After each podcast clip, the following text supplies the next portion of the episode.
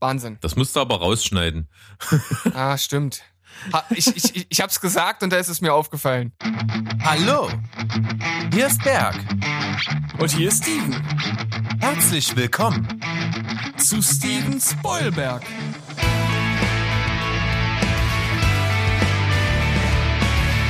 Steven Spoilberg.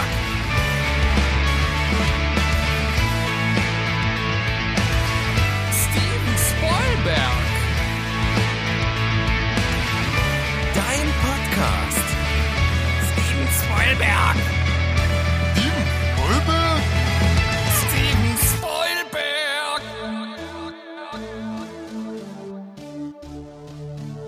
Ja, hallo und willkommen zurück zur ersten Folge von Steven Spoilberg mit Steven. Und mit Berg.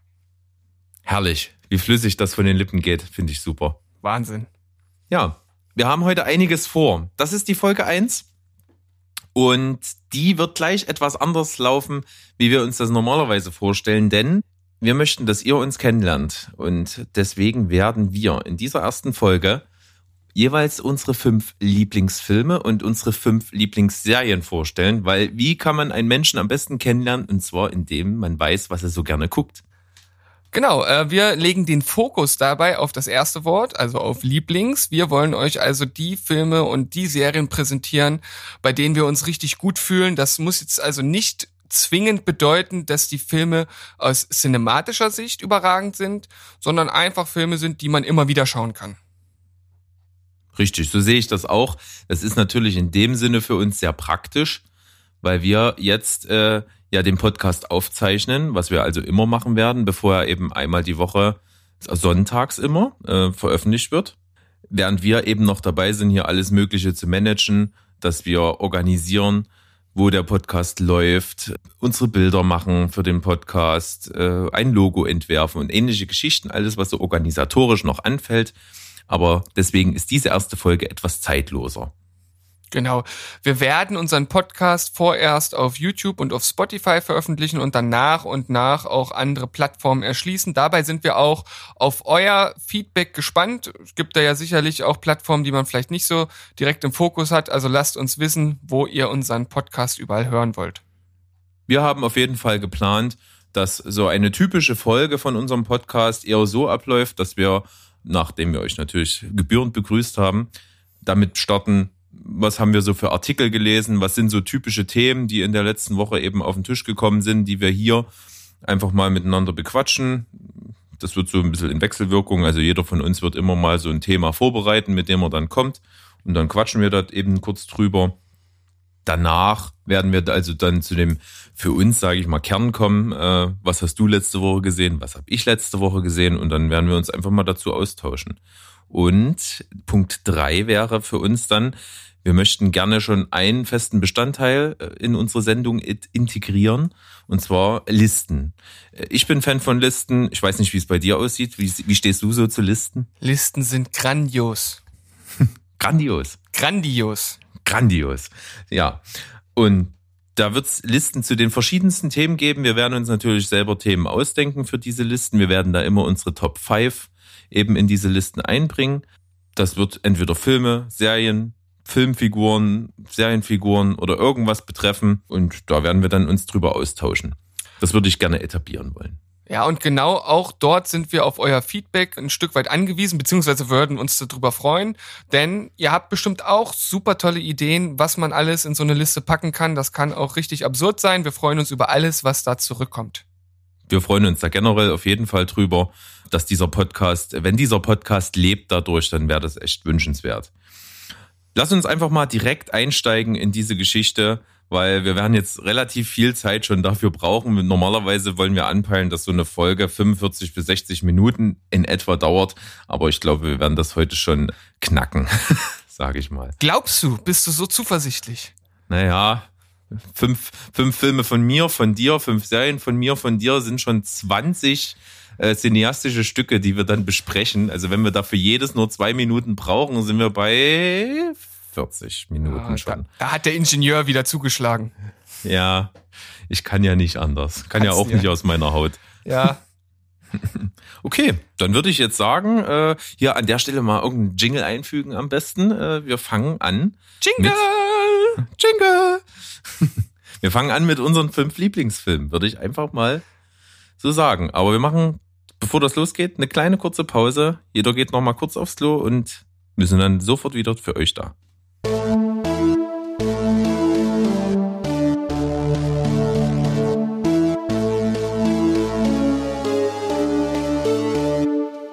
So, willkommen zurück bei Steven Spoilberg, dem Podcast für Filme und Serien, den ihr mit uns beiden hier hört.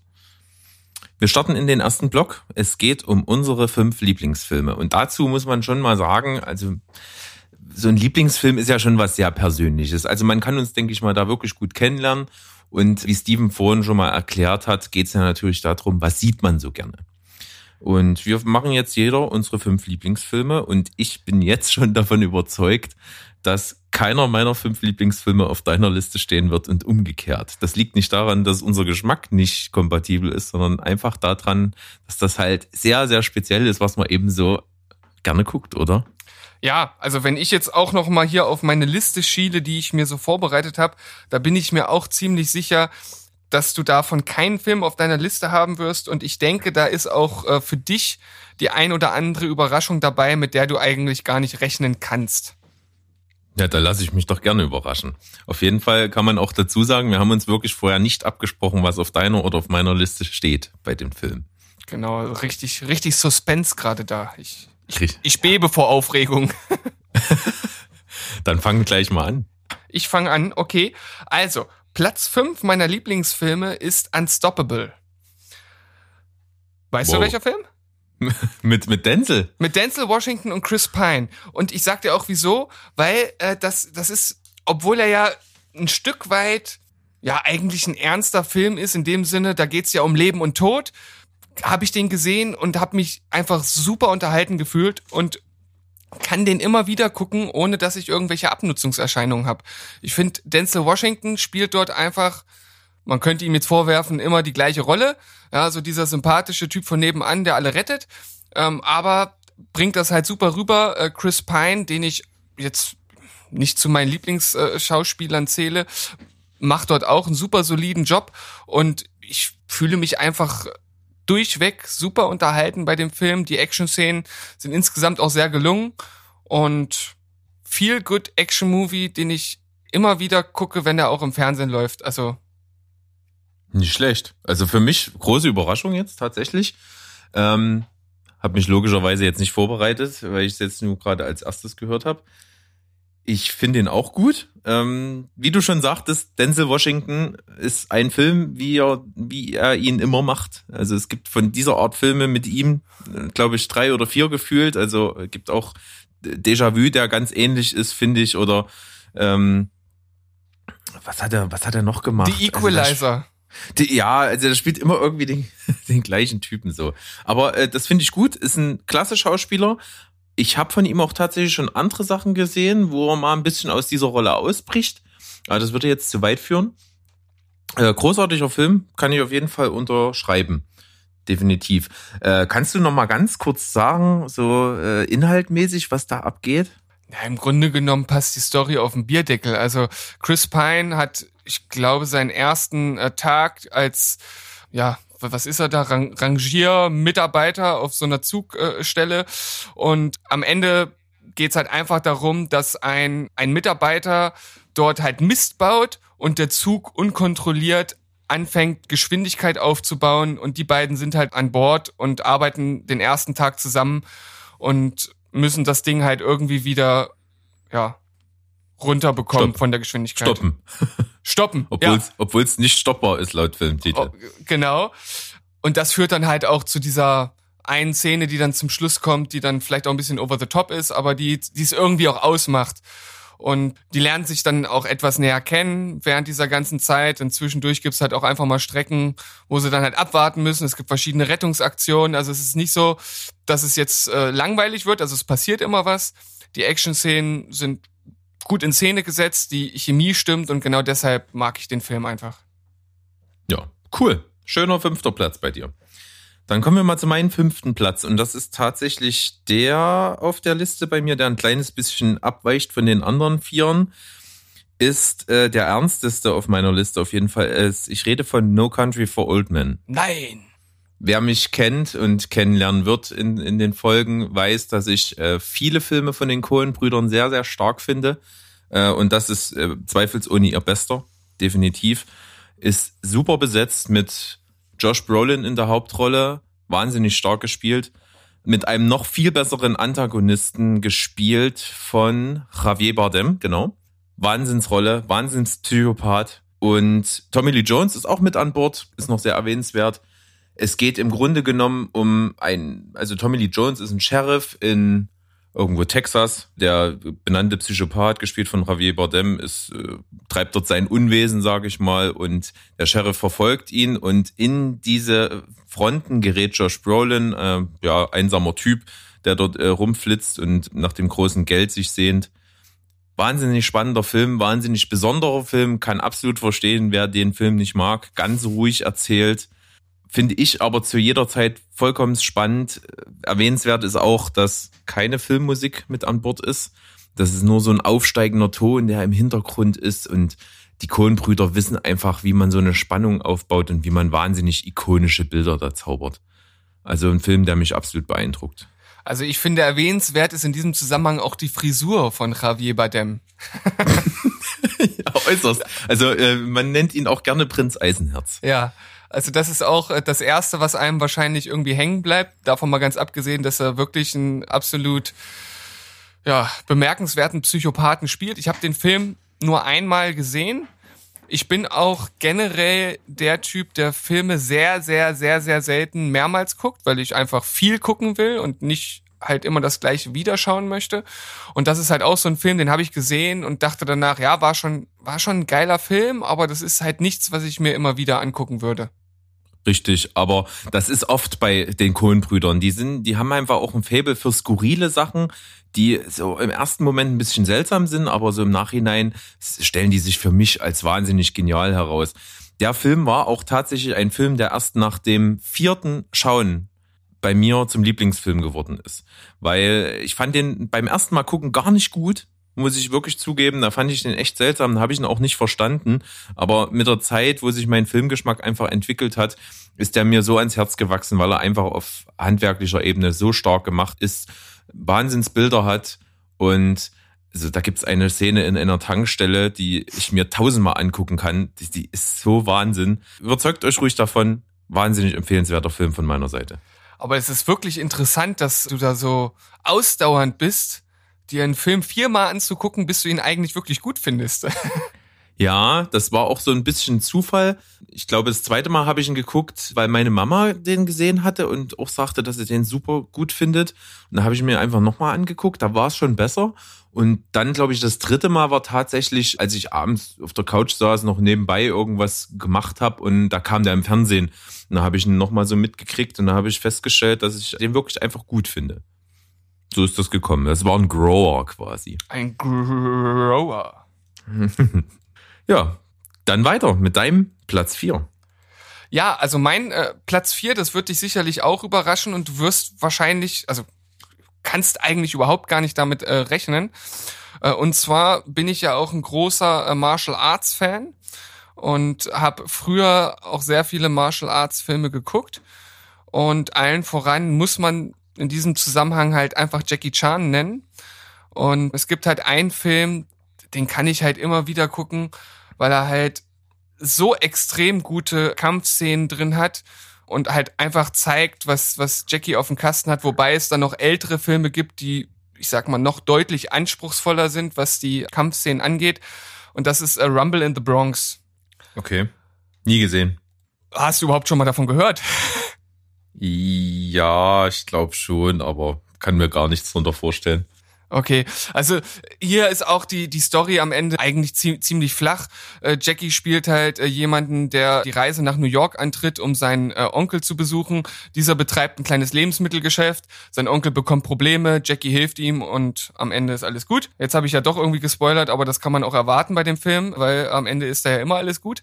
Das herausragende bei dem Film sind halt wirklich die Kampfszenen und wenn man sich danach mal das Outro von dem Film anschaut, welches übrigens sehr schön unterlegt ist mit dem Song Kung Fu von Ash. Da sieht man, was äh, Jackie da alles selbst gemacht hat, dass er sich den Fuß gebrochen hat und dann so ein, so ein Socken als Überzieher, der aussieht wie ein Schuh angezogen hat und halt einfach weitergedreht hat und dass er da wirklich einiges reingesteckt hat und was der sich dafür Verletzungen geholt hat, das ist teilweise wirklich einmalig. Und wenn der da durch so einen Einkaufswagen durchschlüpft in so einer Kampfszene und danach einfach weiterkämpft, als wenn nichts gewesen wäre, dann steht man manchmal schon mit einem offenen Mund da. Also absolut empfehlenswerter Film, wenn man, ich sag mal, einen der amerikanischen Filme von Jackie auswählen äh, möchte und so ein Feel-Good-Feeling dabei haben möchte und gute Kampfszenen, ist der absolut hervorragend. Ja, okay, klingt auf jeden Fall ganz gut. Ich war nie so jetzt unbedingt der Fan von Jackie Chan und auch so von so ganzen Martial Arts Filmen nicht unbedingt. Aber was ich eben auch finde, ist, man kriegt das ja schon mit, was Jackie Chan eben alles selbst macht, beziehungsweise dass er fast alles eben selbst macht und wie er da so wie so ein Guppi dort äh, immer durch die Gegend springt und, und eine Wahnsinns Körperbeherrschung auch zum Teil da hat eben, wenn man sich das vorstellt, dass da nicht kaum was mit Tricks gemacht ist, sondern dass er wirklich fast alles da selber macht, das ist wirklich bemerkenswert, muss ich auf jeden Fall zugeben. Also ich bin mir sehr sicher, dass er früher bis zu einem bestimmten Alter, das ich jetzt nicht festlegen kann, dass er wirklich alle Stunts halt selber gemacht hat. Also der hat sich nie irgendwie äh, dubeln lassen. Bei Rumble in the Bronx gibt's auch so eine Szene, wo er von einem von einem Parkhaus in ein gegenüberliegendes Haus springt über den Balkon. Und da sieht man auch im Making of, beziehungsweise in den Outtakes danach, wie er das halt macht. Also, das ist schon wirklich krass, was er früher so gemacht hat. Und er hat sich ja auch schon so viele äh, Knochen gebrochen. Eine Legende sagt, bis auf das Becken war schon alles gebrochen. Also. Coole Sache auf jeden Fall. Wahnsinnstyp. Wahnsinnstyp. Kann man, kann man nur seinen Hut ziehen, definitiv. Ich komme mal zu meinem Platz vier. Ähm, ein Film, den du auf jeden Fall nicht gesehen hast, das weiß ich. Mir würde es Spaß machen, den mal mit dir wahrscheinlich zusammen zu gucken. Es geht nämlich um ein Thema, was von mir eher gemieden wird. Ganz, ganz alte Filme. Ui. Äh, die man eben noch nicht gesehen hat, äh, das ist immer sehr schwer, weil man doch von den äh, Sehgewohnheiten sehr geprägt ist, die aktuell eben auf einen niederprasseln und deswegen manchmal solche ganz starken Filme, die gehypt werden von früher, dann gar nicht mehr so richtig nachvollziehen kann, warum die gut sind.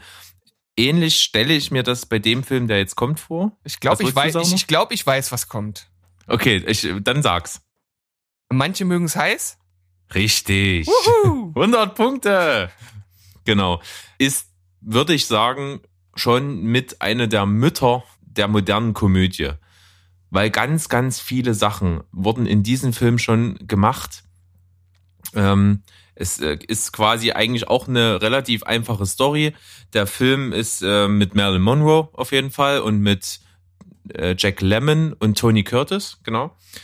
Und es geht darum, die beiden Herren sind Musiker im 1920er Jahren zur Zeit der Prohibition in Chicago und geraten unwissentlich eben in so einen Gangsterkrieg äh, mit äh, Al Capone und sowas hinein und müssen untertauchen und machen das, indem sie sich äh, verkleiden als Frauen und sich einer Damen-Jazzband anschließen.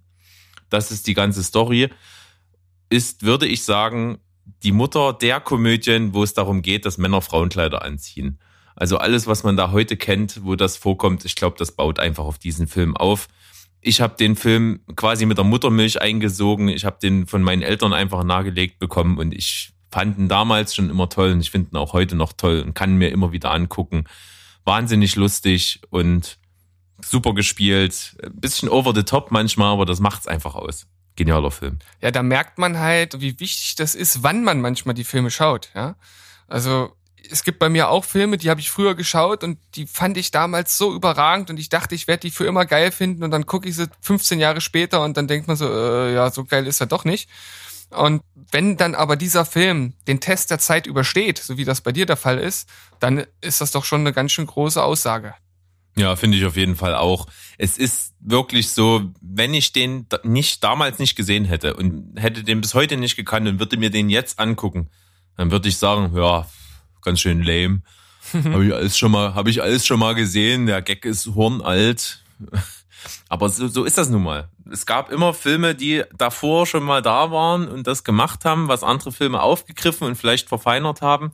Da kommt es einfach drauf an, was hat man zuerst gesehen. Und da ich aber manche mögen es heiß schon seit ich klein bin kenne und toll finde, kann ich einfach nur sagen, ist ein wahnsinns toller Film. Marilyn Monroe war, glaube ich, in keinem anderen Film toller als in dem. Genial. Also ich wäre auf jeden Fall auch mal interessiert, den zu schauen, einfach auch, um mal mit dir mitreden zu können, weil du hast ja schon so oft davon geschwärmt und ich kann immer nur sagen, ja, keine Ahnung, weil ich ihn nicht gesehen habe. Vielleicht ergibt sich ja demnächst mal eine Möglichkeit. Ja, lass uns das einfach mal auf die Tagesordnung nehmen. Genau. Gut, dann dein Platz drei. Okay, also der Film wird dich jetzt wahrscheinlich nicht ganz so überraschen. Es ist jetzt auch ein Film aus einem anderen Genre und zwar aus dem äh, Genre der Komödie und zwar würde ich sagen aus der albernen Komödie. Äh, das ist Ritter der Kokosnuss von Monty Python. Ja, auch nicht schlecht. Und der muss einfach hier mit rein, weil das einer der wenigen Filme ist, den ich unzählige Male schon gesehen habe. Wird wahrscheinlich der Film sein, den ich das zweitmeiste Mal gesehen habe. Ja. Bis auf den ersten Platz, der dort noch deutlich, deutlich mehr von mir gesehen wurde. Aber zurück zu Ritter der Kokosnuss.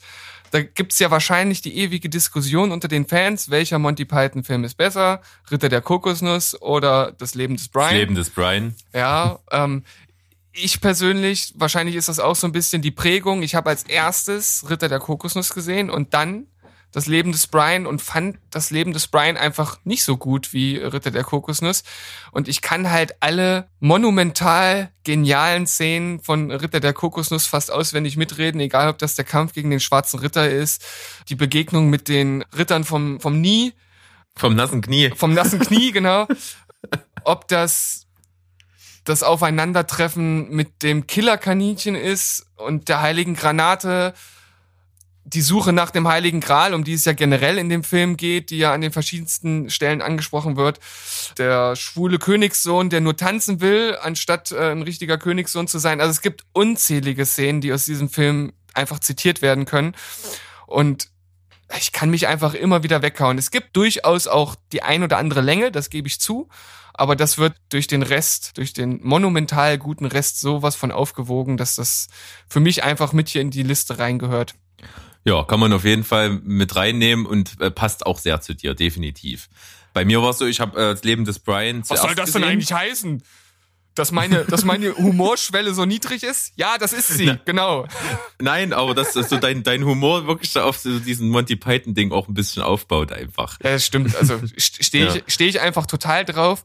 Und ich habe in der Zwischenzeit auch das Leben des Brian nochmal gesehen und fand ihn auch besser als beim ersten Mal. Also gibt anscheinend da doch auch noch eine gewisse Anpassung.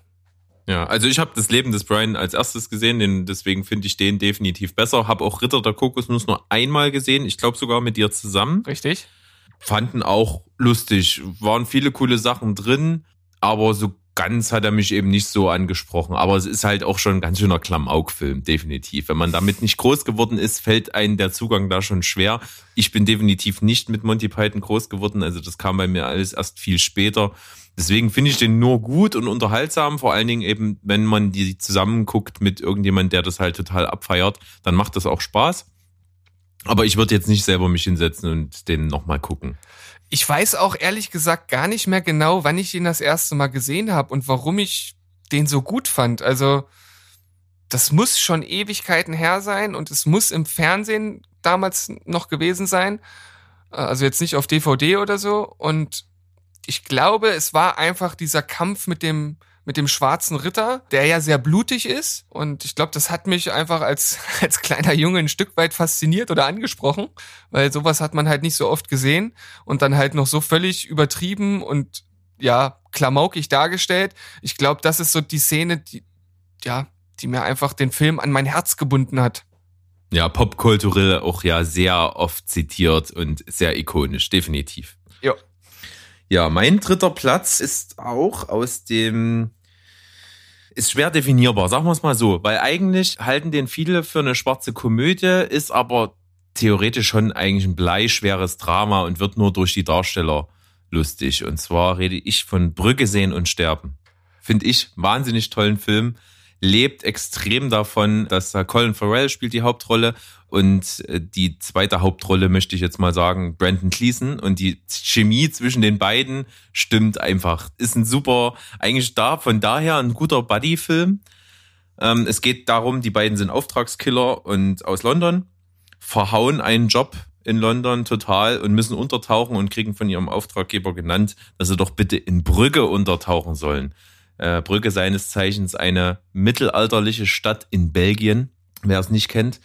Und äh, der Film lebt eben davon, dass Ray, der von Colin Farrell gespielt wird, äh, in seinem jugendlichen, ungestümen Leichtsinn die Stadt einfach zum Kotzen findet und einfach überhaupt nicht der Sightseeing-Typ ist und äh, sein äh, mit 50er Kollege Brandon Cleason Ken in dem Film die Stadt total toll findet und dort übelst als Tourist aufgeht. Und der Ton ist eigentlich wirklich sehr, sehr schwerfällig und sehr, sehr dramatisch eigentlich. Und auch der Storyverlauf, wenn man wirklich mal sich vor Augen führt, was in diesem Film passiert, ist sehr tragisch. Und es, er bekommt aber einfach so eine Leichtigkeit durch diesen Zynismus, den, den halt Ray, gespielt von Colin Farrell, dort in diesem Film hat. Großartiger Film, habe ich mich beim ersten Mal gucken so weggeschmissen teilweise über diese Szenen. Und ganz, ganz äh, fantastisch auch im letzten Drittel des Films tritt der Auftraggeber, gespielt von Ralph Fiennes, mit auf den Plan. Ralph Fiennes genial in dieser Rolle. Hm. Flucht extrem viel, unterhaltsam ohne Ende. Ja, also das überrascht mich jetzt auch überhaupt gar nicht und dass der Film zu dir passt, äh, das ist ja auch außer Frage, denn dein zweiter Name ist ja Zynismus. Ja, Sarkasmus, Ironie ist Zynismus, genau. Genau, das kommt bei dir schon das ein oder andere Mal rum. Ich denke, das werden wir hier im Podcast auch noch das ein oder andere Mal an den Kopf geschmissen bekommen und das ist auch gut so. Und äh, ich habe den Film einmal gesehen und ich fand ihn auch gut. Aber äh, ja, ich fand ihn gut. Ich kann gar nicht mehr viel mehr dazu sagen. Ich kann mich an sehr wenig erinnern, außer dass ich ihn gut fand. Punkt. Ja, und das ist ja schon mal, schon mal wesentlich gut. Ja. Dann lass uns gar nicht weiter äh, drum rumquatschen. Äh, klare Empfehlung an meiner Stelle für, für jeden, der auf schwarzen Humor steht. Perfekter Film. Super gut. Okay. Also bei mir auf äh, Platz zwei ist Inception. Also ich habe den damals gesehen und ich war einfach geflasht. Äh, ich war davor schon gehypt weil der Film so gute Kritiken bekommen hat und selbst die wurden für mich halt noch übertroffen, weil es halt einfach optisch, visuell und von der Story her für mich ein Stück weit einmalig war. Ich weiß, es gibt einige, die sagen, ja, da gab es schon Filme oder ein, zwei Filme davor, die ein ähnliches Thema hatten und da orientiert sich der Film dran. Aber wie Berg auch vorhin schon gesagt hat, das ist ja völlig normal. Es gibt fast immer einen Film, der schon da war, an äh, dem man sich orientiert. Und für mich persönlich ist das ein ziemlich einmaliger Actionfilm von einem Regisseur, der auch sehr einmalig ist und gehört deshalb für mich und vielleicht auch ein Stück weit für jeden Actionliebhaber in so eine Liste mit rein. Würde ich auch sagen, wobei eben Action nicht das Haupttrademark von dem Film ist, ist, sage ich mal, schon auch so ein bisschen ein Stück weit Thriller und eben auch so einen großen Teil, möchte ich sagen, ein Mainstream-artiger Mindfuck. Genau, würde ich jetzt mal ja. behaupten. Also als reinen Actionfilm kann man ihn tatsächlich nicht bezeichnen, da hast du natürlich recht. Er hat sehr viele Facetten und genau das macht ihn ja auch aus. Ja, der ist auch äh, bei mir definitiv sehr hoch im Kurs. Der Film hat auch von mir 10 von 10 Punkte bekommen. Ich finde ihn absolut perfekt. Muss eben auch sagen, für mich war er total einzigartig, weil er der erste Film mit so einer wahnsinnig kreativen Idee war, ohne dass so eine Idee vorher mal einen Film hatte, der jetzt besonders erfolgreich war. Es gab bestimmt, wie du schon sagst, eben Filme, die schon ähnliche Ansätze hatten, aber die waren eben in einer breiten Masse nicht so erfolgreich und die waren auch nicht so geil umgesetzt. Klar war das dann natürlich auch ein Stück weit was ist, was war möglich im Bereich Effekte, Tricktechnik, Bildbearbeitung und so weiter und so fort. Da hat der Film natürlich von gezerrt, ist vollgepackt mit supergeilen Schauspielern, ist mit Leonardo DiCaprio, Marion Cotillard, äh, wie, wie, heißt er? Äh, Joseph Gordon-Lewitt ist mit am Start, Ben Hardy. Und sein, äh, äh, hier, äh, die weibliche Nebendarstellerin? Emily Blunt, oder? Nee. Nee, äh, Nee, das, das war Marion Cotillard. die junge Äh, und ach so, die junge, äh, hier, äh, Ellen Page. Ellen Page, ja, ich Äh, würfel das stimmt. immer durcheinander. Ja, ist auch mit dabei. Und bestimmt auch noch andere, die ich jetzt vergessen habe. Auf jeden Fall wahnsinnig guter Film. Richtig stark. Hätte ich auch auf meiner Liste vielleicht, wenn nicht andere dort stehen würden. ist auf jeden Fall wahnsinnig guter Film. Und wer ihn nicht gesehen hat, also ich kann mir gar nicht vorstellen, dass man den nicht gesehen hat, äh, unbedingt gucken. Uneingeschränkte Empfehlung. Unbedingt gucken und ihr wisst ja, Spoilern ist bei uns nicht erlaubt, aber das Ende ist grandios und lässt viel Raum für Diskussionen, also schaut ihn euch an, falls ihr ihn noch nicht gesehen habt. Genau. Bei mir, äh, zweiter Platz. Vielleicht ein bisschen überraschend, weil wer mich kennt, weiß, ich habe echt einen ganz schweren Stand mit deutschen Filmen. Uh, Ist, ist einfach so, liegt natürlich daran, das hat mal irgendjemand, ich weiß nicht wer, mal analysiert. Wir in Deutschland kriegen natürlich jeden deutschen Film irgendwie mit. Und da kann natürlich bei der Masse an Filmen halt auch nicht alles Gold sein, was da glänzt. Ähm, deswegen finden wir eben Filme aus dem Ausland immer besser, weil da kommt ja nur das rüber, was dort erfolgreich war und was wirklich gut ist.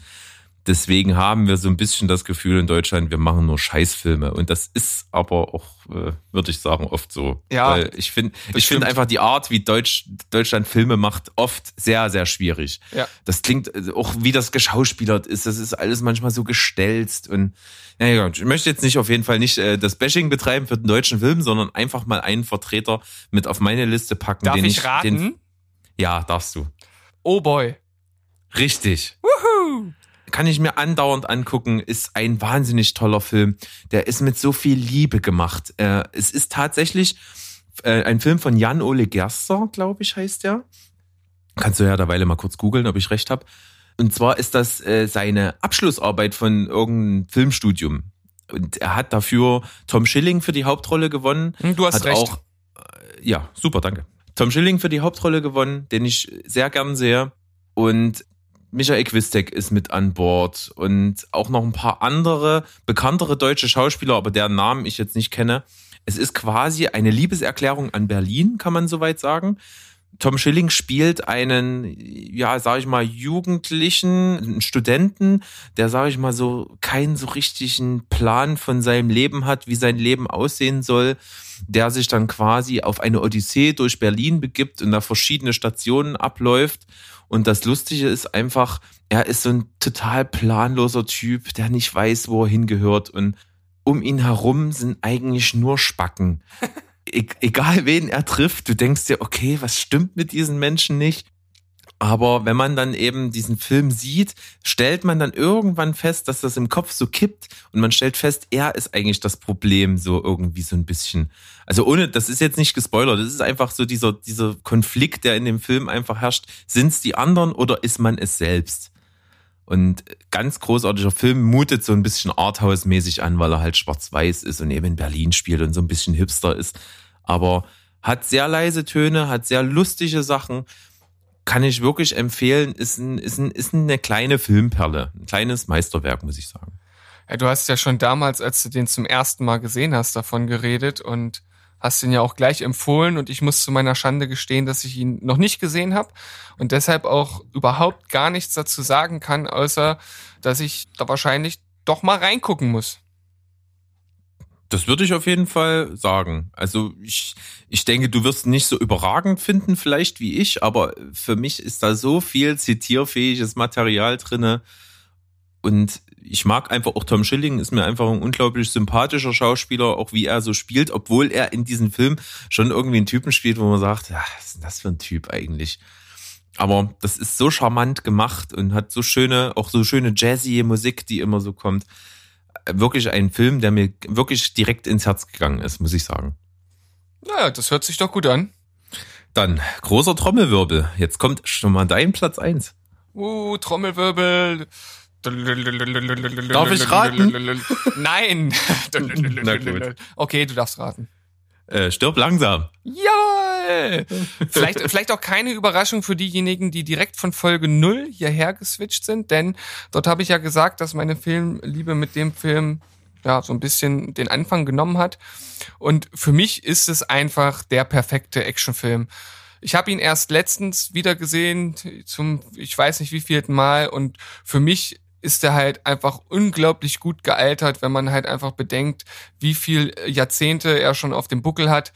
Äh, Bruce Willis als dieser Underdog-Typ, der einfach, ja, der nicht nur einfach alle fertig macht, sondern trotzdem auch eine gewisse Verletzlichkeit halt einfach hat. Da gibt's ja durchaus äh, Szenen, die es einen dann zusammenzucken lässt. Und wenn er dann äh, da mit seinem dreckigen Unterhemd durch das ganze Haus äh, geistert und einen Gangster nach dem anderen ausschaltet und trotzdem auch irgendwie immer wieder verletzt wird und immer wieder die Spannung da ist, muss man einfach sagen, dass das ist das ist einfach der perfekte Actionfilm für mich. Punkt. Kann ich auf jeden Fall zustimmen. Ich habe ihn ja auch äh, einmal gesehen, ich glaube auch mit dir, oder? Das hast du äh, schon mal vermutet und ich bin der Meinung, nein. Na gut. Kann sein. Weiß ich nicht mehr. Ist auf jeden Fall eine ganze, ganze Weile her. Bestimmt auch schon neun oder acht Jahre. Fanden auch toll. Muss ich sagen.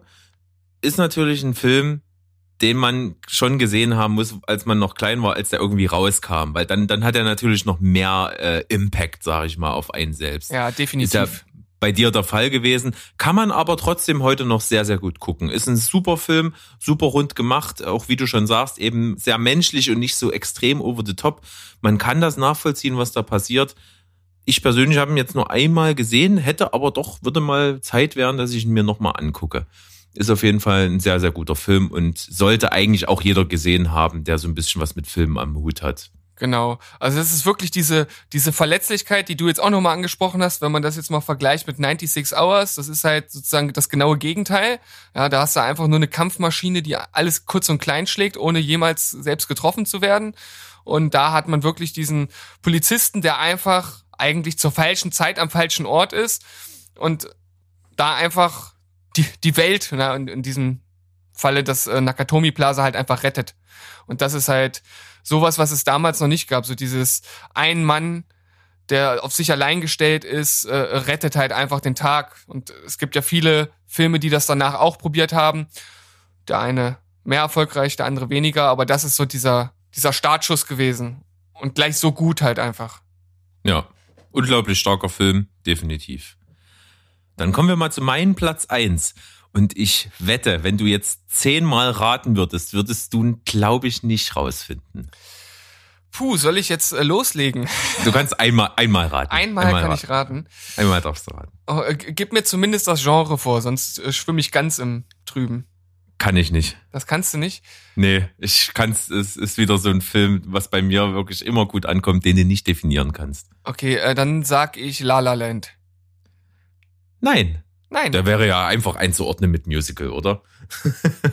ja, ich dachte, deswegen willst du es nicht sagen. Na gut, nein. Ähm, bei mir ist der erste Platz Lost in Translation. Ah, okay, hätte ich ahnen können. Ja, schon. Also ein Film, den ich unzählige Male gesehen habe.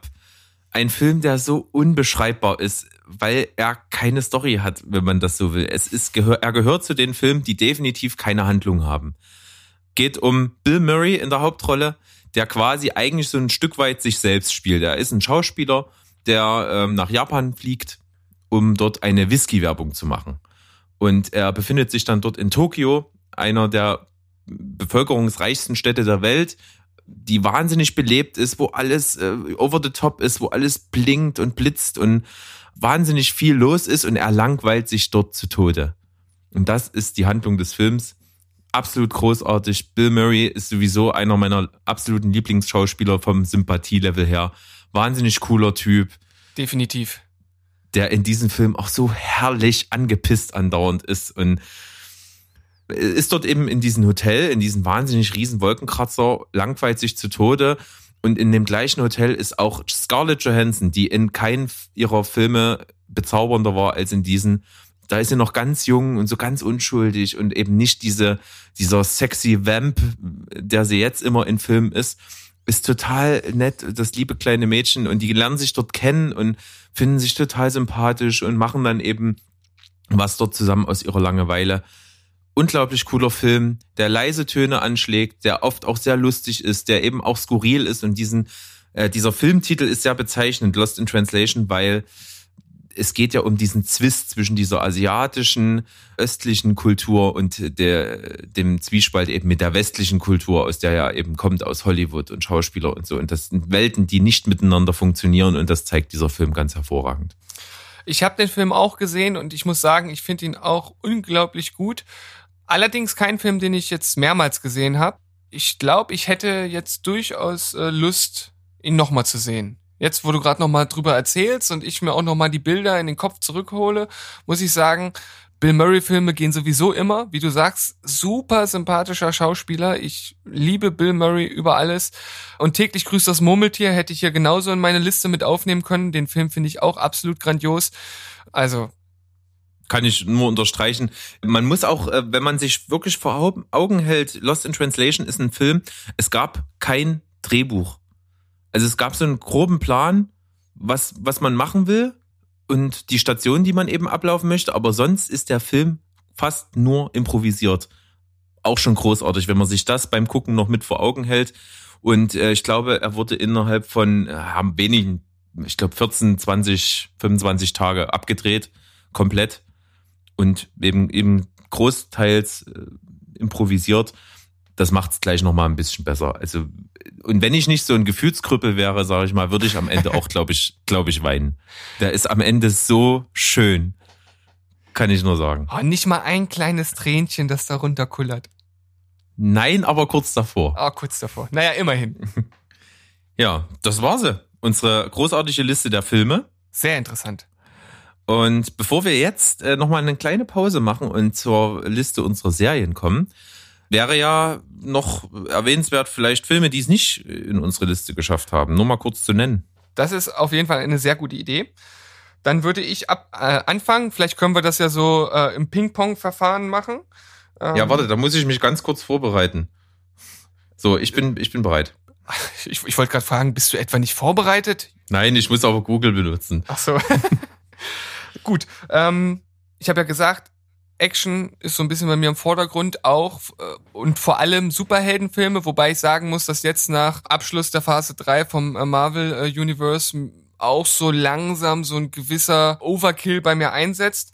Trotzdem Superheldenfilme bei mir eigentlich immer ganz hoch im Kurs und ein Film, der eigentlich auch ein Stück weit mit auf die Liste gehört, aber auch recht ja vom vom Thema am Ende ja recht schwer ist und auch vom Ton ist halt Watchmen und Watchmen finde ich einfach überragend als Film, vor allem wenn man auch den, äh, ähm, den Comic dazu gelesen hat, wie unglaublich detailgetreu einzelne Panels nachgebaut wurden mit den gleichen Büchern, die dort in den Regalen stehen, mit dem gleichen Aufbau der Räume und der ganzen Gegebenheiten, dann muss man einfach sagen, es gibt wahrscheinlich keine Comic-Verfilmung, die näher an der Vorlage ist wie dieser Film. Auch wenn ein, zwei Sachen geändert wurden. Also top. Ja, absolut top, muss ich zugeben. Ist für mich einer der besten Superheldenfilme auf jeden Fall. Aber wir gehen jetzt mal ein bisschen schneller durch die Liste. Äh, wie du es schon angesprochen hast, bei mir auf jeden Fall, seit er rausgekommen ist, La La Land. Großartiger Film, hat mich absolut getroffen und ist super schön. Wie ich eben schon gesagt habe, Superhelden bei mir hoch im Kurs, deshalb äh, Infinity War ist bei mir definitiv auch ein Film, der genannt werden muss. Ja, definitiv cool. Bei mir, wie du es auch gerade schon erwähnt hattest, und täglich grüßt das Murmeltier. Ja, sehr Einer gut. der besten, besten Filme von Bill Murray. Ja, absolut Hammer. Kann ich auch immer wieder gucken, wirklich grandios. Bei mir als nächstes auch äh, eine Komödie The Big Lebowski. Insgesamt super viele Sachen, die zitierfähig sind. Für mich gibt's immer mal die ein oder andere Länge, deshalb hat das nicht in meine Top 5 geschafft. Ja, auch sehr schön. Finde ich äh, super, aber Kohlenbrüder ist klar, dass das bei mir Anklang findet. Dann ein Film, der es fast auf meine Liste geschafft hat, weil den gucke ich immer wieder gerne, habe ich auch unglaublich oft gesehen. The Birdcage. Aha, okay. Wahnsinnsfilm. Ja. Eine, eine, also ich muss da sagen, solche Komödien werden nicht mehr gemacht heutzutage. Großartig, so lustig. Robin Williams in der Blüte seines Schaffens. Wahnsinn.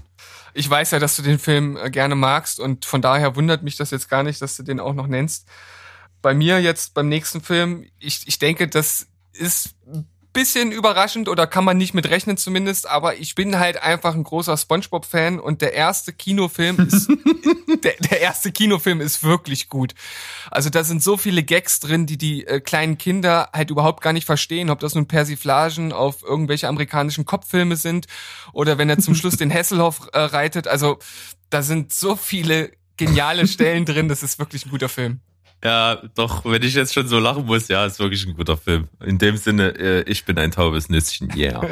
Ich bin ein taubes Nüsschen. Wir alle sind taube Nüsschen. Taube, Taube, Taube, Nüsschen, yeah. Yeah. Okay, damit gehen wir in die Pause. Bis gleich. Genau, tschüss.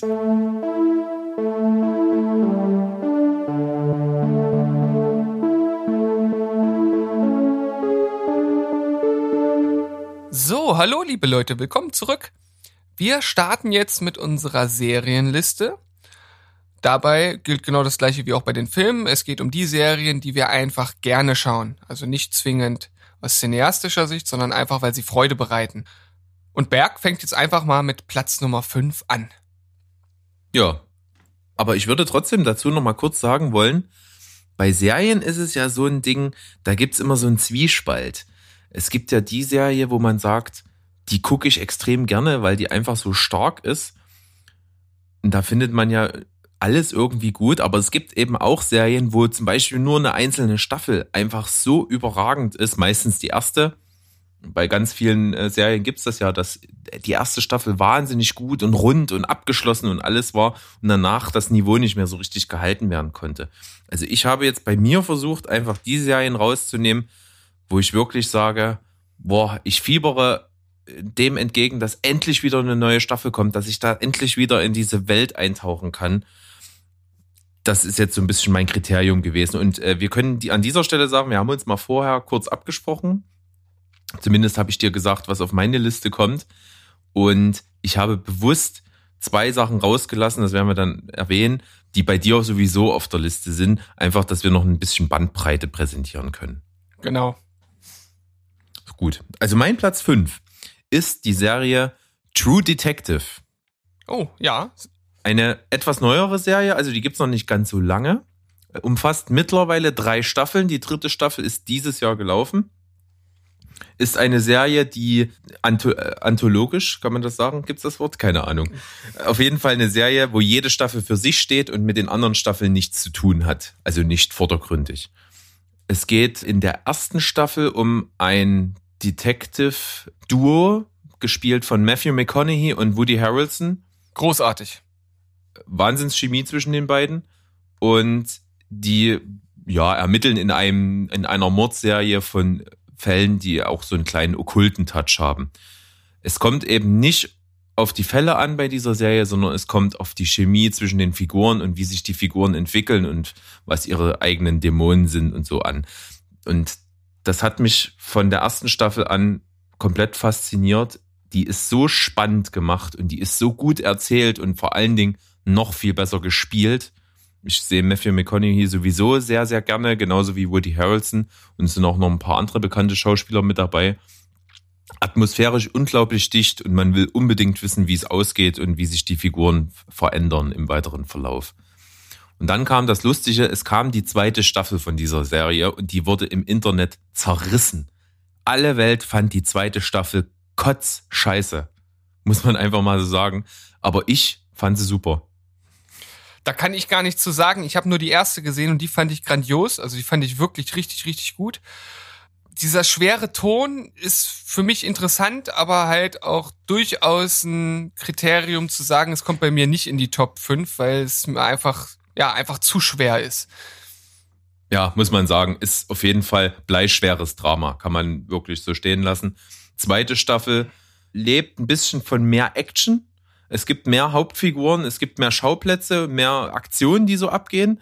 Zweite Staffel äh, mit Colin Farrell, den wir vorhin schon mal besprochen haben, mag ich sehr gern. Äh, auch mit Rachel McAdams. Und der dritte, da vergesse ich den Namen immer wieder. Vince Vaughn. Der, spielt auch mit, aber das ist der Antagonist. Äh, nee, so. es geht noch um, um Ermittler. Der dritte Ermittler ist so äh, von der Highway Patrol, so ein Typ. Kann ich jetzt nicht mehr genau sagen, wer das war, aber auch unglaublich gut gespielt. Mhm. Und wie gesagt, entgegen der weitreichenden Meinung fand ich die zweite Staffel auch richtig gut, muss ich zugeben. Und jetzt dieses Jahr die dritte Staffel habe ich lange drauf, äh, hat auch ein bisschen gedauert nach diesem Desaster der zweiten Staffel, aber sie haben sich nochmal rangetraut.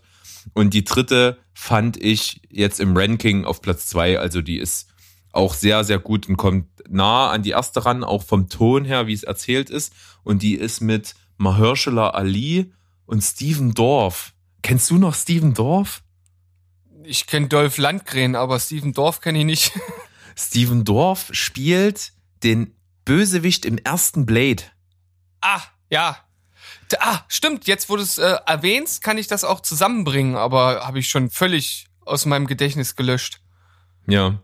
Auf jeden Fall auch genauso die Trademarks der Serie. Wahnsinnig gut gespielt, extrem gut erzählt, spannend, super gut. Also eine Serie, auf die ich mich auch die nächste Staffel wieder unglaublich freue, wenn es wieder heißt, es kommt eine neue Staffel. Und das ist auch so eine Serie, da macht's überhaupt nichts, wenn die wenn die unendlich weitergeht, weil es ja keine kontinuierliche Story ist, sondern immer einfach nur eine Staffel für sich steht und fertig. Da kann man eben auch 100 produzieren. Ja, solange das Playwriting halt gut bleibt und immer wieder gute Ideen und gute Charaktere dabei sind, dann kann das funktionieren, das stimmt. Das hat uns doch Tatort gezeigt, das wird auch jede Woche produziert. Aber da, aber da ist auch viel Rotz dabei. Oh ja. Oh aber ja. ni- nicht so wie letztens der und täglich grüßt das Murmeltier-Tatort, der war grandios. Das stimmt. Äh, mit, mit, mit Ulrich Tukur als Ermittler. Das war einer, einer du von den doch den noch geguckt? Tat- Den habe ich noch geguckt, ja, tatsächlich. Also siehst du, da haben wir uns noch gar nicht drüber ausgetauscht. Siehste. Auf jeden Fall auch gut gewesen und ist wahrscheinlich, muss man eben dazu sagen, bei uns so gut angekommen, weil es eben ein Tatort ist, der eigentlich kein Tatort ist und deswegen gut ist. Ja, das stimmt natürlich. muss, gut, muss, aber- muss man so sagen. Genug Tatort-Bashing. Genau. Dann äh, bin ich jetzt gespannt auf deinen Platz 5. Ja, äh, mein Platz Nummer 5 geht an The Mentalist. Oh. Äh, Patrick Jane in der Rolle des Mentalisten, des Titelgebenden. Er ist also auf einem Jahrmarkt aufgewachsen und hat dort früh das Handwerk des, des Täuschers, des Mentalisten gelernt. Also er macht sehr viel Cold Reading und kann halt einfach andere Leute lesen und scheint deshalb übermenschliche Fähigkeiten zu haben und hilft dem, äh, ach, jetzt ist es mir glatt empfallen, es ist nicht das äh, CIA, sondern, wie heißt die andere Behörde? FBI? Nee, auch nicht FBI, da gibt's noch eins. Auch nicht Homeland Security. Mensch, es ist mir entfallen. Auf jeden Fall hi- hilft er dieser Behörde bei der Aufklärung von Fällen und er hat auch ein eigenes Interesse, weil nämlich Red John, das ist ein Serienkiller, seine Frau und seine Tochter ermordet hat. Und das ist auch der lose Faden, der sich durch die Staffeln zieht. Es geht also darum, dass er Red John zur Strecke bringen will am Ende. Jede Folge steht eigentlich für sich, aber es gibt halt, wie gesagt, auch immer wieder dieser rote Faden, der aufgegriffen wird. Das ist also eine gute Serie, die man auch zwischendurch gucken kann, aber genauso fiebert man auch immer mit, wie es weitergeht. Und ganz klar Simon Baker als Hauptdarsteller, absoluter Sympathieträger. Ich könnte mir keinen anderen vorstellen, der das ähnlich macht. Er hat seinen ganz eigenen Stil, seinen ganz eigenen Charakter und ich, ich finde das einfach eine grandiose, super unterhaltene Serie, die auch einen ganz guten Abschluss hatte. Also man konnte dann nach äh, Beendigung der Serie auch beruhigt sagen, okay, sie haben die Serie zu einem vernünftigen Ende gebracht. Also für mich gehört das einfach in die Top 5, weil diese, diese Chemie, diese Fröhlichkeit, dieser, diese Ausstrahlung, die ist halt einzigartig. Hm. Okay, also ich äh, muss zugeben, ich habe nicht eine einzige Folge dieser Serie gesehen. Finde aber den Hauptdarsteller auch wirklich stark. Ähm, ist generell ein sehr sympathischer Typ. Ich habe gerade nochmal nachgeforscht. äh, Das ist das California Bureau of Investigation. CBI, ja, CBI. CBI, genau. Ähm, ist generell auch eine Serie, die mich, glaube ich, schon irgendwie interessieren würde. Ist aber natürlich etwas abschreckend, dass es da auch so viele Staffeln und Folgen schon gibt. Ja, Das ist immer so eine, so eine Anlaufhürde, sage ich mal. Vor allem, weil es da halt auch wirklich so ist, dass man nicht jede Folge sehen muss. Also wenn es einem darum geht zu wissen, was mit Red John passiert oder halt auch nicht, dann könnte man die Serie bestimmt zusammenkürzen. Aber am Ende geht's ja eigentlich eher darum, ihn halt einfach zu beobachten, wie er seine Fälle löst und was er halt für ein Typ ist. Und wenn man ihn mag, dann nimmt man das durchaus äh, in Kauf, auch mal eine Füllerfolge mitzunehmen. Ja, das ist aber auch so das Ding. Es gibt sicherlich Serien, die großartig sind, äh, wo man nicht jede Folge einfach gucken muss. Äh, und das ist immer so der Knackpunkt, weil da gibt's auch viele und äh, da diese Serien auch meistens sehr lang sind, muss man sich da wirklich beschränken auf so ein, zwei, die man da vielleicht guckt, weil alles andere ist wirklich dann, da hat man so viel zu gucken und ich mag einfach persönlich lieber Serien, wo es ein, ein, eine Kontinuität gibt, wo man wirklich jede Folge sehen muss, um zu schnallen, was da überhaupt passiert.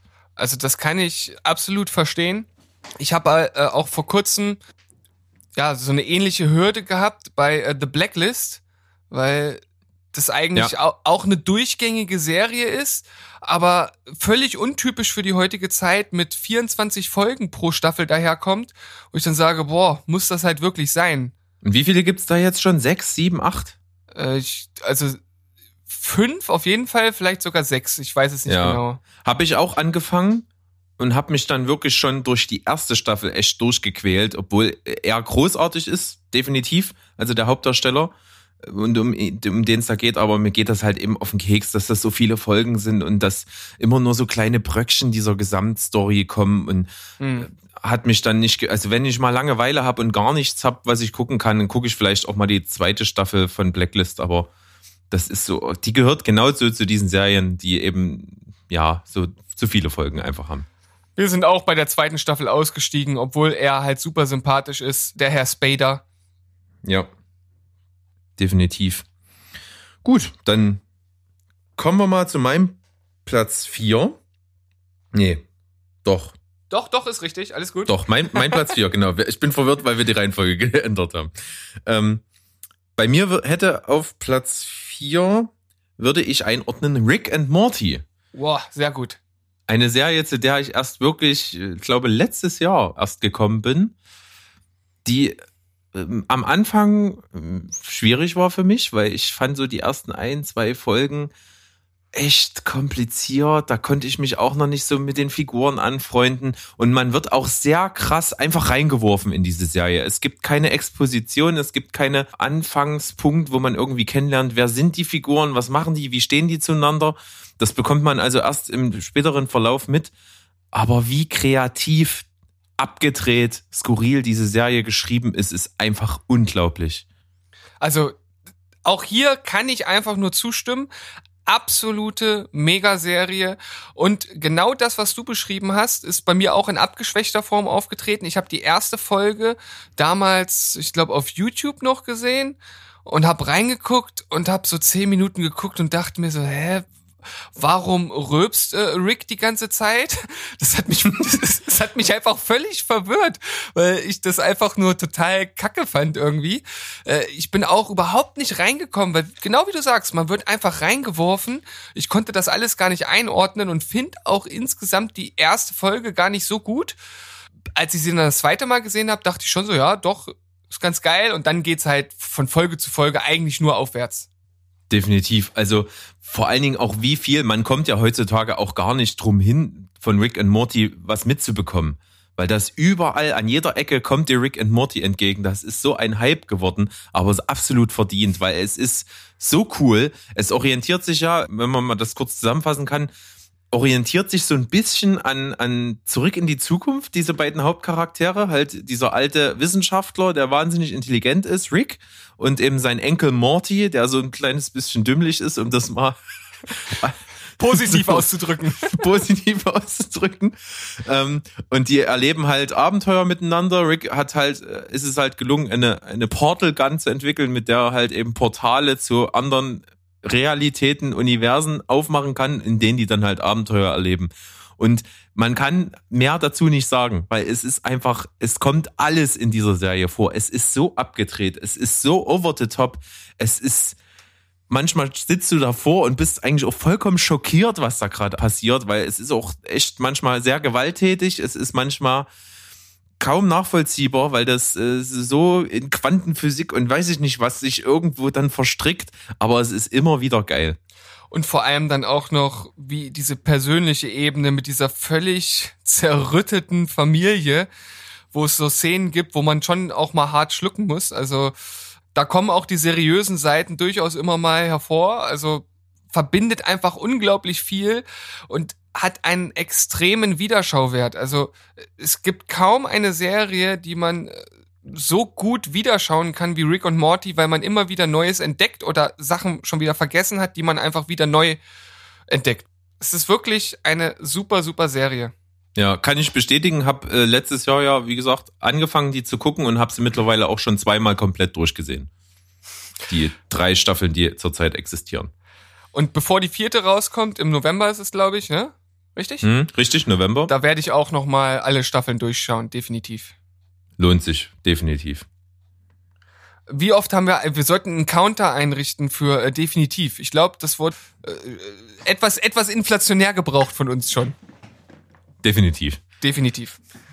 Gut, äh, dann sind wir äh, bei meinem vierten Platz und ich habe mich für eine Sitcom entschieden.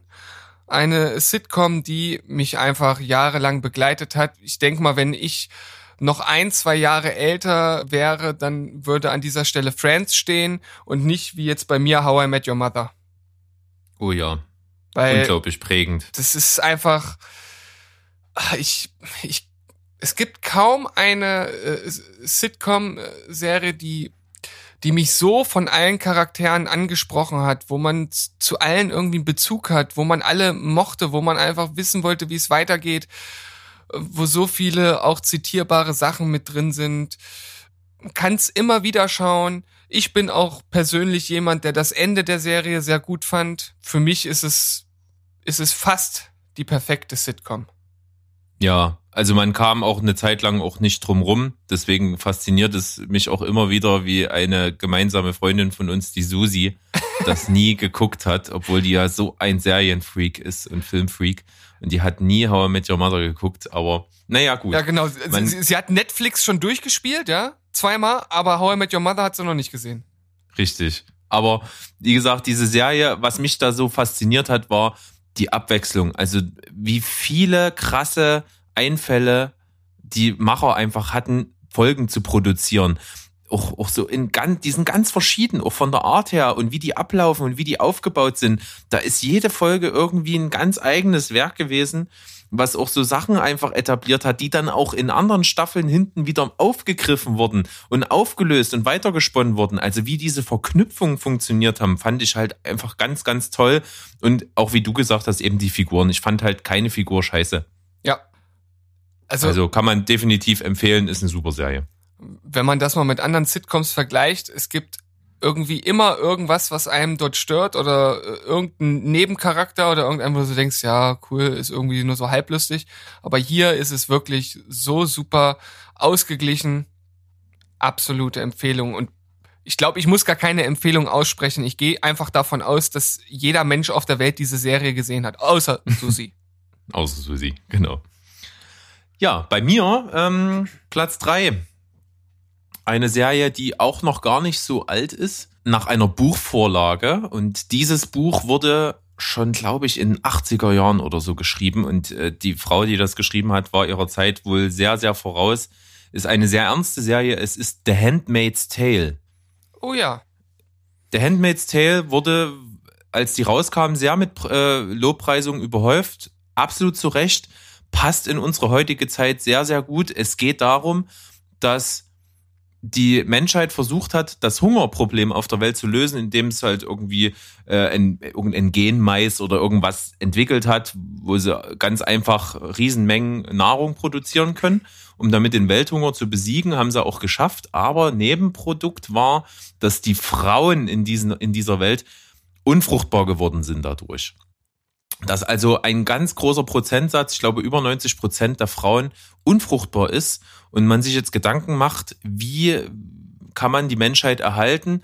Und da hat sich quasi nach Tumulten und, und Putschen in den USA einfach so ein kleiner Staat gebildet, der quasi die Frauen, die noch gebärfähig sind, einfach quasi ja, konzentriert einsperrt und eben zu Gebärmaschinen macht.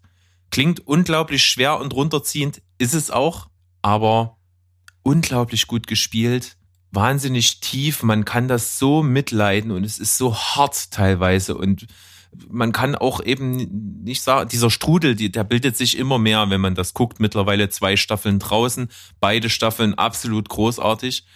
Und äh, es, es, es wird einfach die Spirale von Gewalt und, und Trostlosigkeit und Depression, die wird immer tiefer. Und das ist wirklich beeindruckend zu sehen, muss man aber echt Bock drauf haben. Aber ich hab, ich kann es gar nicht erwarten, bis die nächste Staffel rauskommt, weil die zweite Staffel dann auch wieder mit so einem Cliffhanger endet und man einfach wissen will, wie es weitergeht. Ja, kann ich uneingeschränkt empfehlen. Habe ich noch nicht gesehen, habe schon viel drüber gelesen, gehört, vor allem von dir und bin da auch relativ gespannt. Also ich werde es mir mit Sicherheit auch mal geben, auch wenn es sehr hart und düster klingt, aber scheint ja wirklich eine sehr, sehr gute Serie zu sein. Ja, auf jeden Fall. Okay, dann mein Platz Nummer drei ist die Dramaserie Six Feet Under. Six Feet Hab Under. ich schon ganz oft von dir gehört, ja. Gestorben wird immer. Man könnte es auch als Dramedy bezeichnen. Also am Ende geht's halt einfach um, um das Schicksal dieser Familie ähm, Fischer. Fischer, war es Fischer? Ja. Schon länger her, ja. Nate und David, das sind die beiden äh, Brüder und der eine Bruder kommt gerade nach Hause, soll von seinem Vater vom Flughafen abgeholt werden. Der Vater kommt ums Leben und äh, das bringt so das ganze das ganze Innenleben dieser Familie völlig aus den Fugen und die beiden Brüder als sozusagen zurückgebliebene Oberhäupter der Familie müssen jetzt schauen, dass sie das Unternehmen zum einen am Leben halten und natürlich sich selbst auch. Und da passiert allerhand innerhalb der sechs Staffeln. Und auch hier ist es auf einem anderen Level, aber ähnlich wie bei How I Met Your Mother, dass ich einfach alle Figuren, die dort mitspielen, spielen, äh, dass ich die halt einfach super ähm, interessant finde, dass jeder so seine Eigenheiten hat, die man halt auch lieben lernt, dass auch sehr viele lustige Momente dabei sind, auch so Traumsequenzen das ein oder andere Mal. Und vor allem gerade zu Beginn in den ersten Staffeln beginnt immer die Folge mit irgendeinem ziemlich abgefahrenen Tod von irgendjemandem, weil sie haben ja ein Bestattungsunternehmen und dementsprechend geht's ja auch um tote Menschen. Und man sieht halt immer sehr interessante Tode und wie dann halt damit umgegangen wird oder wie sie dann die Leute beraten, wie sie die Beerdigung gestalten etc. Klingt jetzt irgendwie erstmal nicht so ganz spannend, aber es entwickelt sich dort einfach eine Dynamik, die diese äh, Familie unglaublich interessant macht. Und die Serie hat für mich so ziemlich das perfekteste Ende überhaupt, was eine Serie jemals hatte. Also es ist einfach so, dass man zum Schluss dort sitzt und sagt, ja, es ist einfach ein grandioser Abschluss.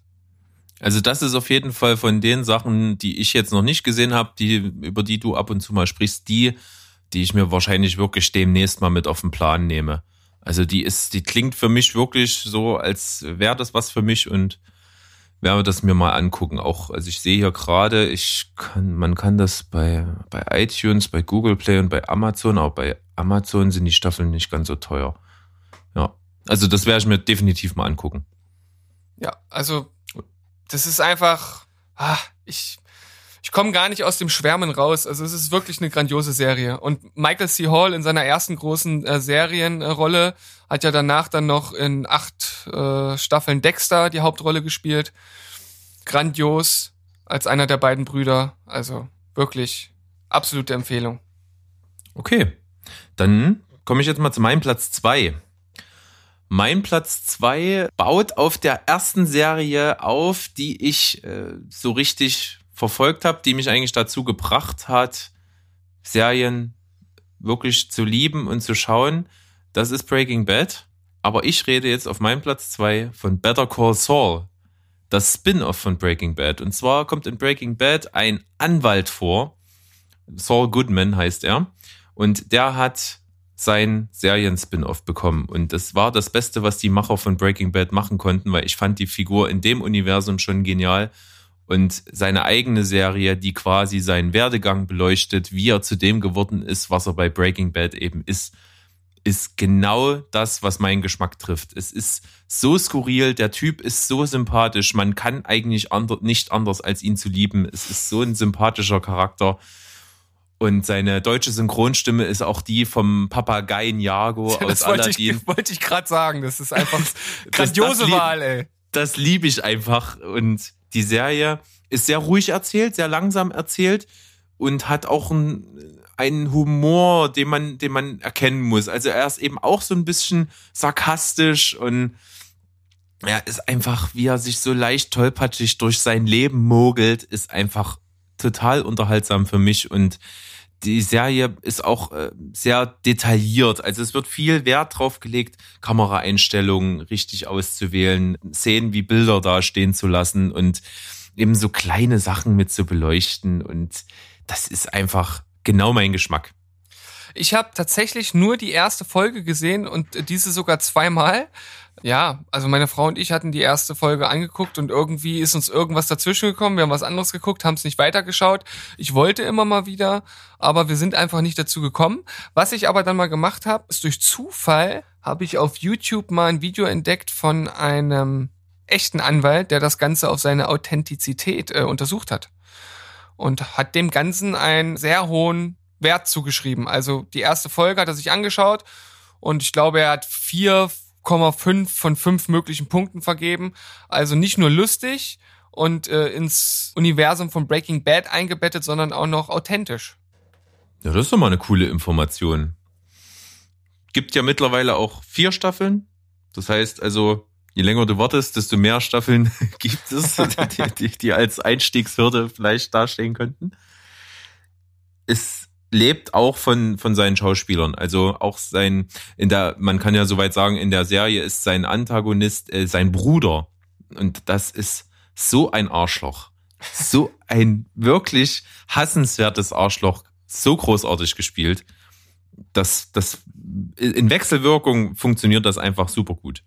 Na, in solchen Serien braucht man einfach einen starken Antagonisten. Ansonsten hängt man natürlich in der Luft. Und wenn du jetzt sagst, das ist super gespielt, dann muss ich da jetzt auch einfach mal ran. Also da komme ich nicht mehr drum herum.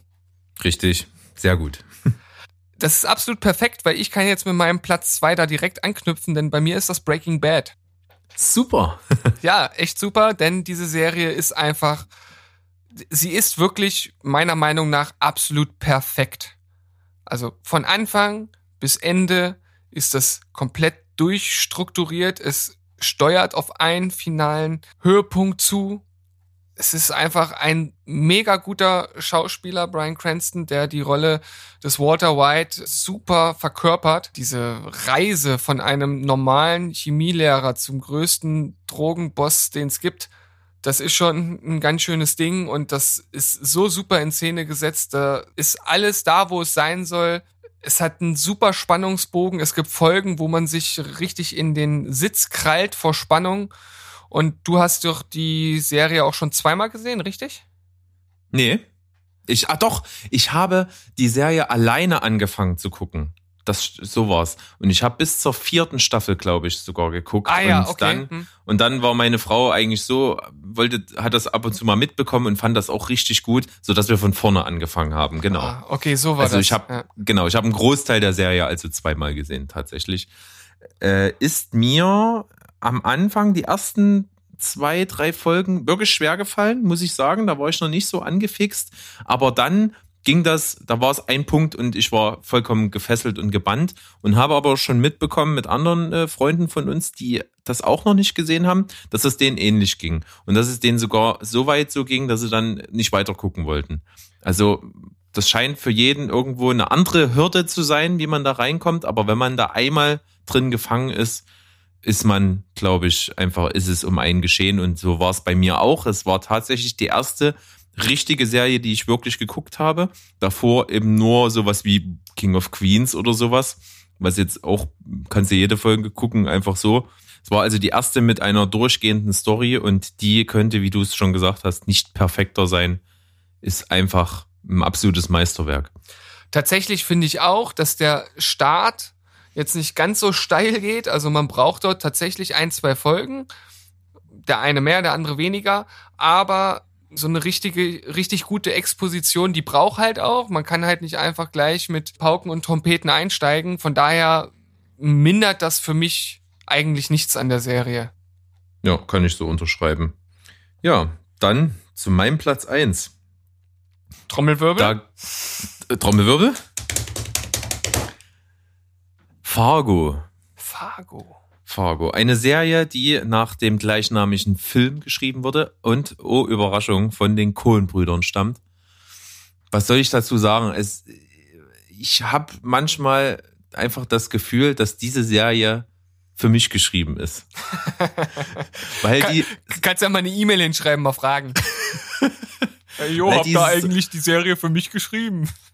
die ist einfach so speziell und so eigenartig, aber genauso wie ich es cool finde. Das ist auch eine Serie, wo jede Staffel für sich steht, wo die zwar lose miteinander verknüpft sind, also es ist immer das gleiche Setting. Es geht also um diesen Ort Fargo, der irgendwo im Nirgendwo, keine Ahnung, im verschneiten äh, Amerika irgendwo ist, Wisconsin oder irgend sowas ähnliches, keine Ahnung. Ich kann es jetzt nicht genau sagen. Aber es ist auf jeden Fall liegt fast immer Schnee und es geht eben um diese Stadtgemeinschaft, die eben daraus besteht, dass halt diese Kleinstädte, wo jeder jeden kennt und so Kleinganoven ihr Unwesen treiben und die Leute teilweise auch nicht hohe Bildung genossen haben und so ein bisschen bauernschlau und so ein bisschen dümmlich teilweise sind und davon lebt das. Und die sind super spannend gemacht, immer sehr, sehr gut besetzt.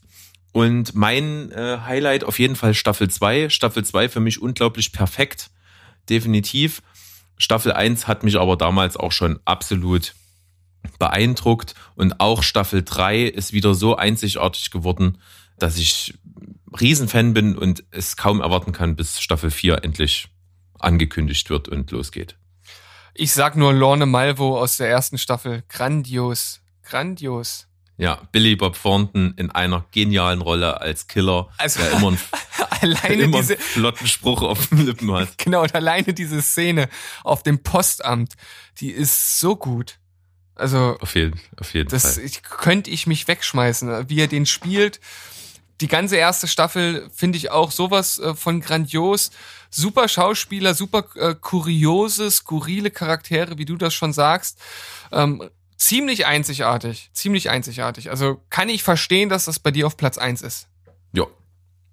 Jetzt bin ich natürlich auf deinen Platz eins gespannt. Ich kann es mir schon ein bisschen vorstellen. Ja, ich, ich glaube, das ist für dich jetzt keine große Überraschung und auch hier habe ich in gewisser Weise schon gespoilert in der Folge null. Bei mir auf Platz eins ist einfach Lost, weil Lost der Grundstein für meine Serienliebe war. Ich habe damals die erste Folge geguckt und ich war einfach weggeblasen. Das war bis zu dem Zeitpunkt die teuerste Pilotfolge, die jemals gedreht wurde und das sieht man auch. Da sind schon so viele Sachen passiert und in jeder Folge kommt irgendwas Neues, Mysteriöses dazu und am Ende der ersten Staffel, da weiß man dann überhaupt gar nicht mehr, ob man jetzt hier Robinson Crusoe oder irgendein Science-Fiction-Mindfuck Fantasy-Crossover-Ding guckt. Also es ist einfach absolut abgefahren und es wird über diese sechs Staffeln ein Universum aufgebaut, was es so in dieser Weise in keiner anderen Serie zuvor gab.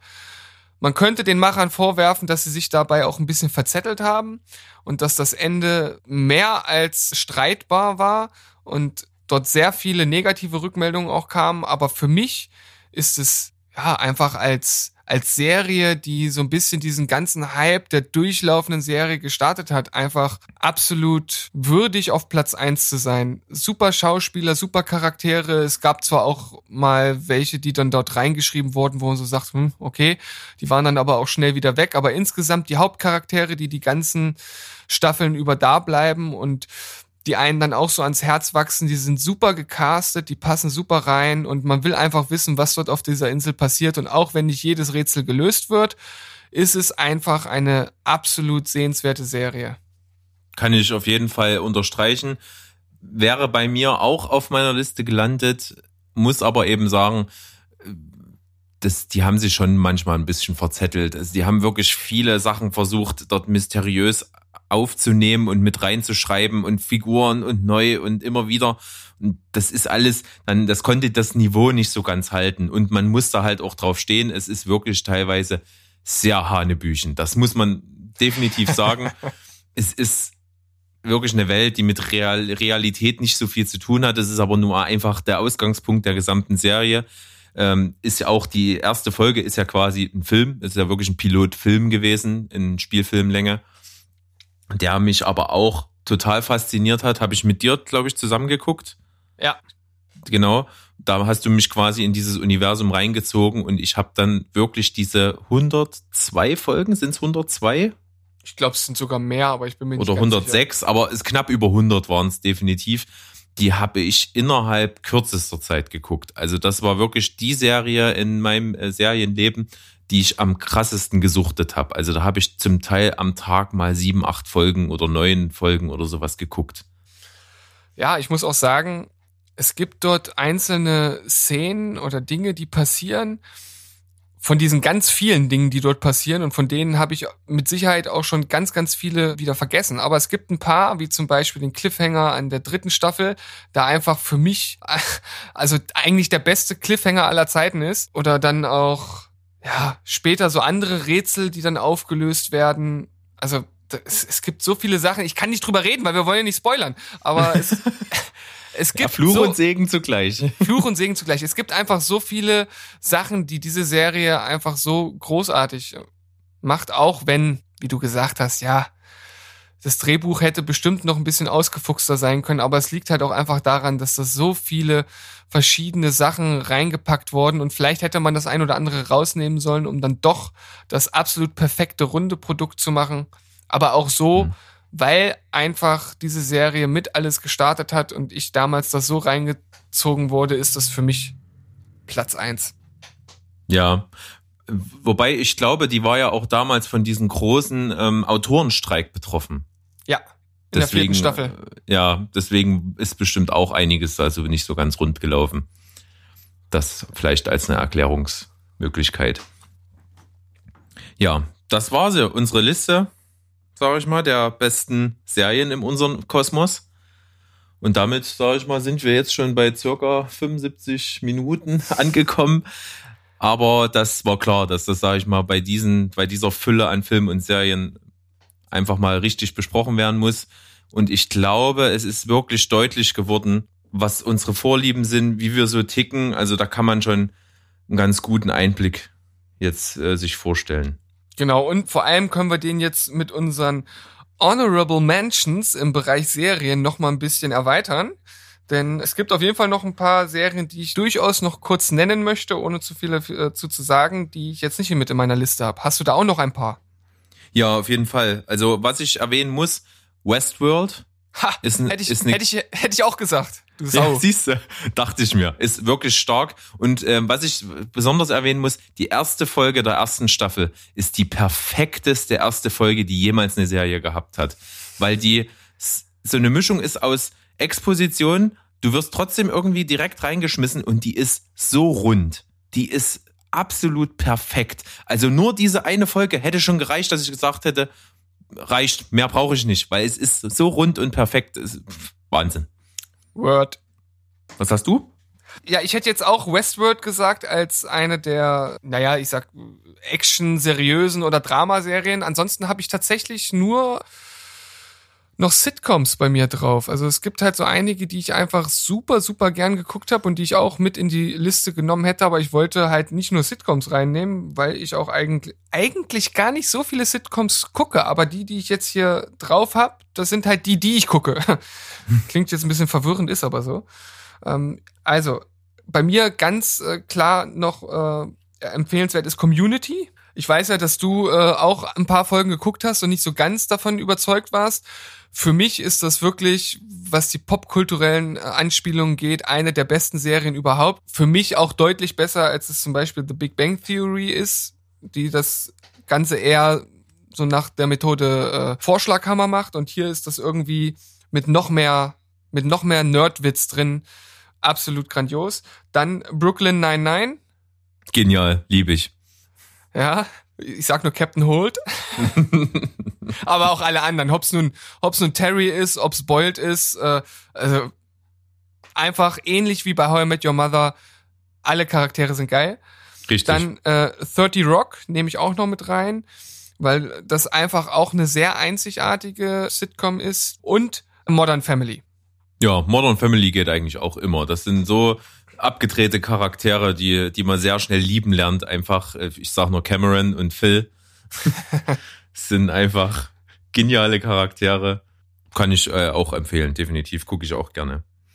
Bei mir ist noch auf dem Zettel, um das Ganze abzuschließen, eine Serie, die ich wirklich mir schwer gefallen ist, nicht in meine Liste mit aufzunehmen, weil ich sie eigentlich auch super, super gern gucke und immer mitgefiebert habe und eigentlich jede Folge gut finde, ist der Tatortreiniger. Oh, stimmt. Schotti, Heiko Schotte, der. Tatortreiniger. Sein Job beginnt da, wo andere sich vor Entsetzen übergeben. ist wirklich eine ganz tolle Serie. Schon Und alleine, John- weil er schon alleine, weil er HSV-Fan ist, muss ich diese Serie lieben. Ja, und ähm, ähm, ist ihm ja auch auf den Leib geschneidert, äh, geschrieben worden quasi, die Ja. Rolle. Und das merkt man auch, also er ist wie geschaffen dafür. Äh, dann auch eine wirklich grandiose Serie im Bereich, also storymäßig nichts Besonderes. Es wird besonders durch die Atmosphäre und durch die Schauspieler, ist Broadchurch. ja. Auch richtig spannend. Und ich habe eine ähnliche Serie direkt nachdem ich Broadchurch die aktuellen Staffeln alle geguckt habe, äh, glaube ich drei aktuell, ähm, war ich so drinne und wollte einfach sowas gucken, was so ähnlich ist und habe dann, weil es zufällig gerade lief, neu, neu anlief, war Der Wald. Ist im Prinzip storymäßig genau das gleiche, aber so scheiße. Weil weil es einfach nicht die Atmosphäre hat und die Schauspieler durch die Bank weg komplett unsympathisch sind. Und hätte man die gleiche Story von Der Wald mit den Leuten gemacht von Broadchurch, wäre es genial geworden. Äh, Da hast du mich jetzt übelst kalt erwischt. Ich dachte, jetzt haust du noch so einen hinterher, der äh, das, also eine Serie, die nochmal in die gleiche Kerbe schlägt und dann kommt das genaue Gegenteil. Ja, das muss man ja auch mal so ein Negativbeispiel bringen. Super gut, Das- aber das, das können wir uns ja dann vielleicht auch noch für unsere Flop 5 aufheben. ja, auf jeden Fall. Ja, ansonsten habe ich nur noch Tote Mädchen lügen nicht, die erste Staffel brillant. Die, was danach kam, ist ja so ein bisschen konstruiert weitergesponnen, fand ich nicht so schlecht, aber die erste Staffel fand ich richtig überragend gut. Ja, geht ins Mark. Das war so das, was ich noch erwähnen würde. Okay. Na, dann haben wir jetzt ja äh, eine ganz schön lange Folge aufgenommen. Ich, ich hoffe, dass äh, alle bis hierhin durchgehalten haben und äh, das ein oder andere mitgenommen haben. Und wir sind gespannt, ob es vielleicht schon Rückmeldung gibt. Das wäre auf jeden Fall sehr, sehr ähm, wünschenswert. Das ist auch das, wir wollen auch diesen Podcast ein kleines Stück auch zu einem Podcast der Hörer machen. Weil wir schon äh, gerne das Feedback haben wollen. Wir möchten wissen, was, was äh, hört, ihr- schaut ihr gerne für Filme und Serien? Wie können wir das vielleicht bei uns mit einarbeiten? Also gebt uns ruhig immer zu dem, was wir erzählt haben, Feedback. Gebt uns ruhig, wenn ihr Wünsche habt, was für Themen wir mal besprechen sollen. Gebt das einfach mal mit rein. Vielleicht können wir es einbauen würde ich alles gerne machen. Ah, genau, jede Kritik ist willkommen. Kann ja auch sein, wir machen das ja jetzt hier zum ersten Mal, dass der eine oder andere sagt, Mensch, das könnte vielleicht auch noch ein bisschen flüssiger sein. Da sagen wir, ja, das ist bestimmt richtig. Wir werden daran wachsen, es wird besser und wir werden da Stück für Stück dran arbeiten und freuen uns einfach auf die nächste Folge. Richtig. Das machen wir so. Vielleicht gibt's da auch schon den ersten, der uns einen Listenvorschlag nennt, wo wir unsere Top 5 jeweils präsentieren können. Würde mich wirklich sehr freuen. Und ich sage mal, wir werden diese, diesen Podcast ausbauen. Wir haben noch ein paar Ideen in der Hinterhand, die wir immer mal so vielleicht einstreuen werden. Manches wird klappen, manches wird nicht klappen. Aber freuen werden wir uns auf jeden Fall darauf. Genau. Und bis dahin verabschieden wir uns mit einem Spoilerfrei. Spoilerfrei. Tschüssi.